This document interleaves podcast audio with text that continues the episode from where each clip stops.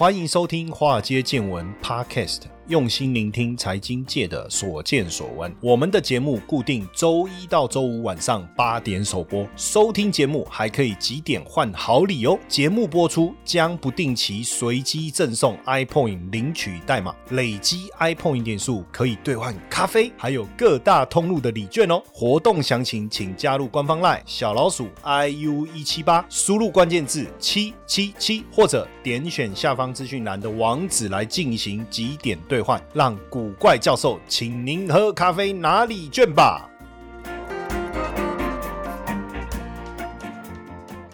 股票市场千奇百怪，见怪不怪。大家好，我是古怪教授谢承彦。好，再出发，再出发了。哦，什么小飞侠，什么给我等一年啊？是不是？我们今天要来谈这个港股哈，跟中国股市的一个投资啊哈。那我印象非常的深刻了哈。我二零一二年啊，因为我出书的关系哈，我第一次受邀到上海去演讲哦。那当时就买了机票哈，从这个松山机场哦，坐飞机哈，然后就飞到了上海去。那是我第一次踏上中国大陆这个土地啊哈。那到了那边之后呢，这个演讲主办单位也就派车来接我。真的那时候给出的演讲费啊哈，真的是嗯很很丰厚啊哈，很丰厚啊。相比在台湾真的是呃好非常的多。然后同时除了机票哦，当然这个包含机票啦，包含住宿啦哈，甚至。在那那里，呃，实际上当然到的第一天哦，就招待我吃饭嘛，哦，大家他们就哇，整个公司哦，这个算是一个晚宴的哦，我觉得。然后包括第二天我们安排演讲哈，然后到甚至这中间，其实大部分都还是不断的吃饭，就不断的找我去吃饭这样。但那时候也对，也开始对这个中国大陆的一个经济的一个观察哈，相对大部分的人而言，可能比较了解哈。那因为毕竟大陆是。这个共产体制嘛，哈，跟呃美国啦，哈，跟其他的资本市场场的体制其实稍微还是有些不同，应该不是稍微有些不同啊，是大不同哦。所以我常常跟大家讲，我就说，它的股票市场、金融市场可以投资，没有问题。但你要怎么投资？那你要去理解的是他们的这个影响他们股市真正的因素是什么？那因为不管是上证指数也好，或者是国际指数、香港恒生指数也好，实际上投资这。个呃入股的管道其实是相当的多元哦。当然，我们先从最近整个新任的国务院总理李强他的一些作为来看。那因为投资这个中国的股市呢，政策面还是一个比较重要的一个观察。那这一次呢，这个李强哦，不是李克强哦，哦少一克哦，少一克哦，哦从李克强少一克变李强哦，那他就包括在。这个呃两会哦，全国人大政协两会之后举办的这个记者会，哦，谈到了五趴的一个经济增长的一个目标。哦，然后呢，再来是三月二十五到二十七号召开这个中国发展的高层论坛，这个是在两会之后对外开放的一个比较规模相对大哦，然后等级高的一个论坛。像这样的一个论坛呢，如果你真的要讲在两会之后啊，哈，就直接接着召开，这个应该是二十三年前的事了哈。那时候是中国要加入 WTO 哦，那时候也是由他们的总理朱镕基。哦，特别办的这样的一个论坛，那这个的论坛其实是中国的官方要跟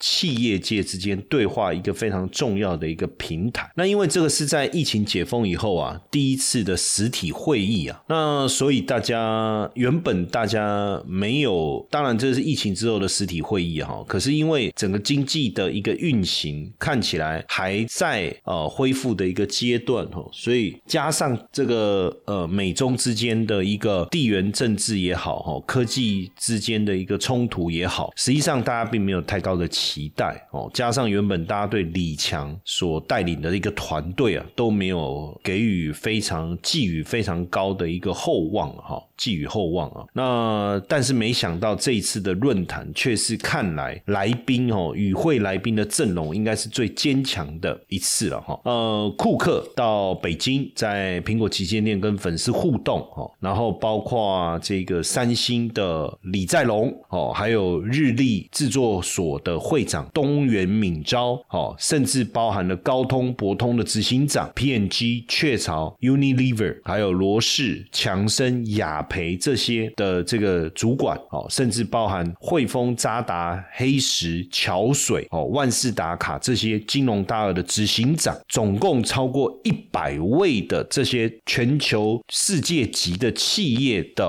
龙头，他们的执行长也好了哈，等等哦，亲自与会哦，这个是很不得了哈，你要把这么多的大咖集结在一起，这个是很难，非常难得的。然后呢，还包括了三位诺贝尔经济学奖得主，也包括了卢比尼。甚至还有这个 IMF 国际货币基金的总裁乔治艾娃，以及经济学人的总编辑也亲自出席。所以你可以很明显看到，不论是从国际金融机构，还是媒体、国际级的媒体，还是这些大企业的老板，都到了中国。真的，大家都很好奇，想要知道接下来到底会发生什么事情。因为在这之前，大家也很清楚，疫情。我们先从，比如说对于这个。哦，先不要讲什么打压他们的名气这件事这些事情啦，因为大家觉得说啊，你打压名气，不让蚂蚁金服上市也好啦，哦，对于游戏产业的严格的管理也好啦，线上那个都是你们自己内部的事情。其实对外企来讲，他觉得也不痛不痒。可是到后来，包括疫情全面性的一个封城，还有包括在这之前这个停电的一个一个规范等等啊，大家开始觉得很害怕。而而且你的这个封城到底要封多久？哦，也没有一个明确的一个时程表出来。那这当中，不管是美国的商会也好，欧洲的商会也好，多次的澄清，实际上也不得其门而入，或者是说也没有得到一个相对应好的一个回应。看起来完全是说，好啊，你要走啊，你要走你就走啊，哦，有本事你就滚。哦，那种感觉对不对？再加上这这个当中还出现过所谓“共同富裕”这样的一个口号，更让外资企业担心了。哦，就是说会不会整个经营整个变掉了？哈，那当然在这解封之后，突然之间呢，也不谈共同富裕了嘛，对不对？哦，甚至开始这个嘴角扬起，哦，堆起笑容，哦，打招呼，开始希望叫所有的外企回来。所以大家会一开始的时候。其实都在想啊，李强这个你有没有深厚的这个经济的背景，对不对？未来你要怎么带领？因为在在中国大陆，实际上总书记是负责政治跟军事啊，总理就是负责整个经济的总舵手。但没想到这一次啊，在两会啊，接着的这个中国发展高层论坛，让大家看到接下来李强要做的一个事情很明确，就是他要让这个民营企业回来。实际上，最早在媒体。哦，去谈论中国大陆开始有所转变，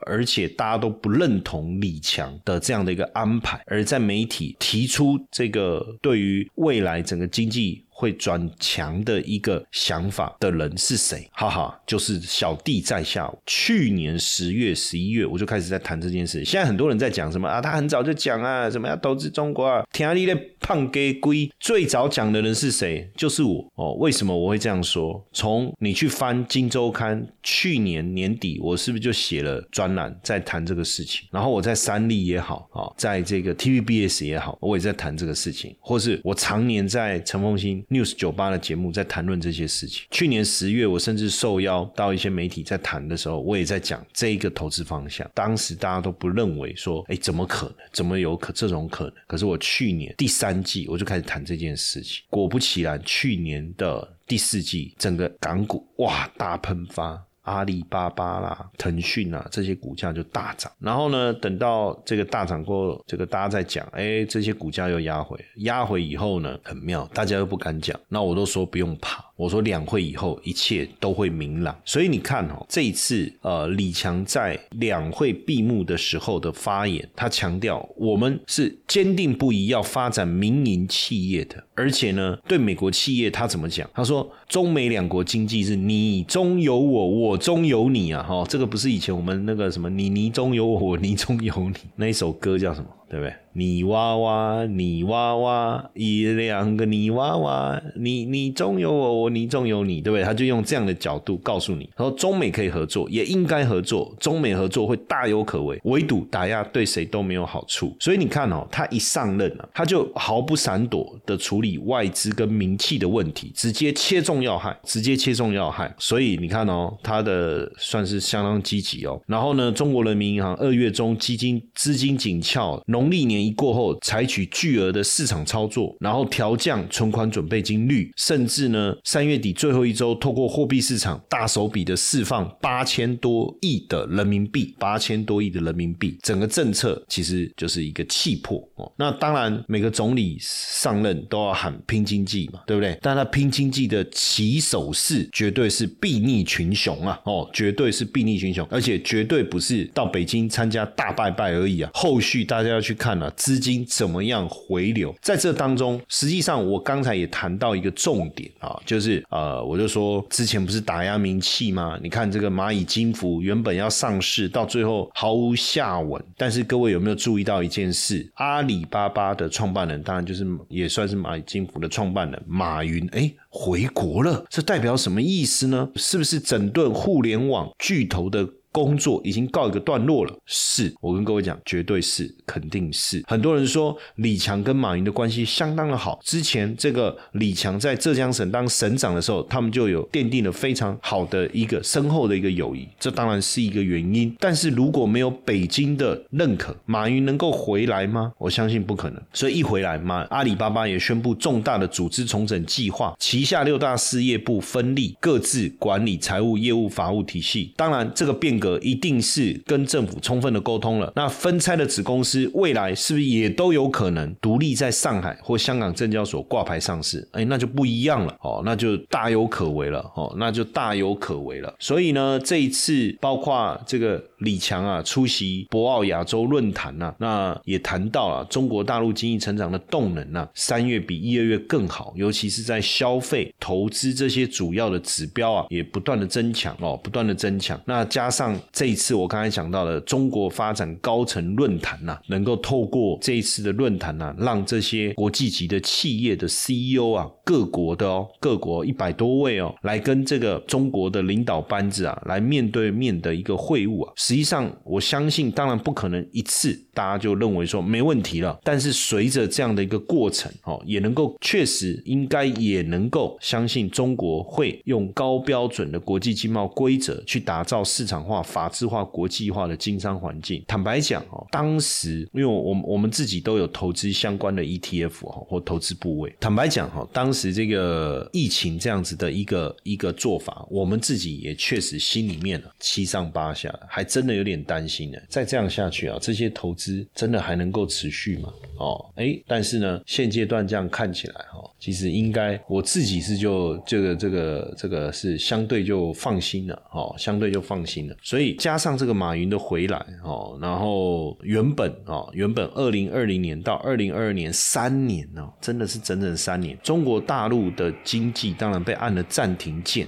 那你说新冠疫情的一个冲击，各国不是也是吗？可是大家都很快的就做了这个相当有弹性的一个调整，也很快的就回到了一个正常的一个轨道。但是呢，这个中国呢是封城，真的是全面的这个撕裂了这个全球的经贸关系。期啊，包括这个供应链的一个停滞啊，哦，甚至中美之间的矛盾摩擦跟冲突啊，也让全球这个两大经济体的对撞啊，拖累了全球经济的一个步伐。然后呢，又加上俄乌战争，然后中国态度的暧昧不明，那中美欧啊三大经济都陷入了麻烦。啊，接着你又看到这个细谷银行瑞信的一个问题。但是呢，我一直在谈东升西降，东升西降这四个字你要记起来哦。我最早在媒体。喊出来这样的一个思维，东升西降。那所以从这一次来看呢，这个国际形势的变化，哎，中国还是会这个对外的开放，而且呢，通过“一带一路”，包括各种。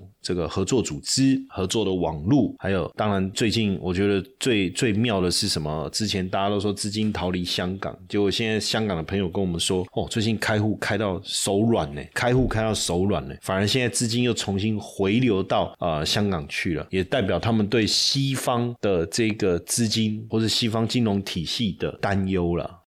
接下来就是我们今天的彩蛋时间，iPhone 领取代码 M 四七六九。那最近我们在看这个查这个天眼啊，发现说杭州阿里巴巴网络科技有限公司啊，做了一个工商变革，注册资本从一百二十二亿人民币减少到一点零五亿人民币。那这家公司其实是百分之百股份是由淘宝所持有。好，那我简单跟各位说明啊，因为蚂蚁集团有百分之三十三的股份就是由这家公司杭州阿里巴巴网络科技所持有。那你简单讲就是马云。淘宝借由杭州阿里巴巴来持有、来控股这一个蚂蚁集团，所以当它大幅度的减资以后，也代表着退出了蚂蚁集团的一个控制了。哦，蚂蚁集团的控制，那这个当然也代表着马云等于是说解禁了吧？我在想，对不对？因为当然你说对我来讲，我投资的不是马云啊，我投资的是蚂蚁啊，我投资的是阿里巴巴，所以一旦他们对马云的这个控管，或者说再用什么名词比较好呢？哈，或者是软禁还是怎么样？那当然对于。阿里巴巴来讲，我当然觉得是好事啊，对不对？哦，当然觉得是好事啊，哈。尤其是这个啊，习近平在讲说，中共始终把民营企业跟民营企业家当做自己人，之前不是自己人的哈，现在是自己人了哈。在民营企业遇到困惑的时候，要给予指导。所以你看哦，之前打着共同富裕的时候，真的让大家觉得非常的害怕哦。所以现在这样子，这个消息，当然马云回到这个中国的这个讯息一出来啊，哈，也让这个阿里巴巴的股价接着。上涨上来了哈，所以呢，从投资的角度来看呢，未来应该是很有机会啊哈，就是马云的现身呢哈，打响了李强经济学的第一炮。说真的，透过马云这个人形立牌啊，要让外资企业找回信心的这个目的性啊，其实是非常非常的明确哦，非常非常的明确。那当然，这样的一个发展哦，对于投资的一个思维来讲，就要看大家怎么去去做观察。那在这当中，过去大家如果比较没有琢磨这个中国的投资的话，可能比较不理解。但是就这个方向来看，当然当时打压最严重的，不管是美团啦。就我们讲电商嘛，美团啊、腾讯啊、阿里巴巴啦、京东啦这些，这个反而是现在我们更应该要长期去关注的一个方向，关注的一个方向。那当然，投资过去大家比较常听到就什么沪深三百，对不对？哦，元大现在是元大沪深三百，或是上证五十啊、上证一八零啊这些，哦，实际上当然都都可以投，也都有它可以受惠的部分。但是从我们之前讲哦，打不。死我的必使我更强大嘛，对不对？杀不死的必必会更强大的一个概念。所以呢，呃，过去打压民民营企业，尤其是电商打压的最为严重。那现在呢，像这些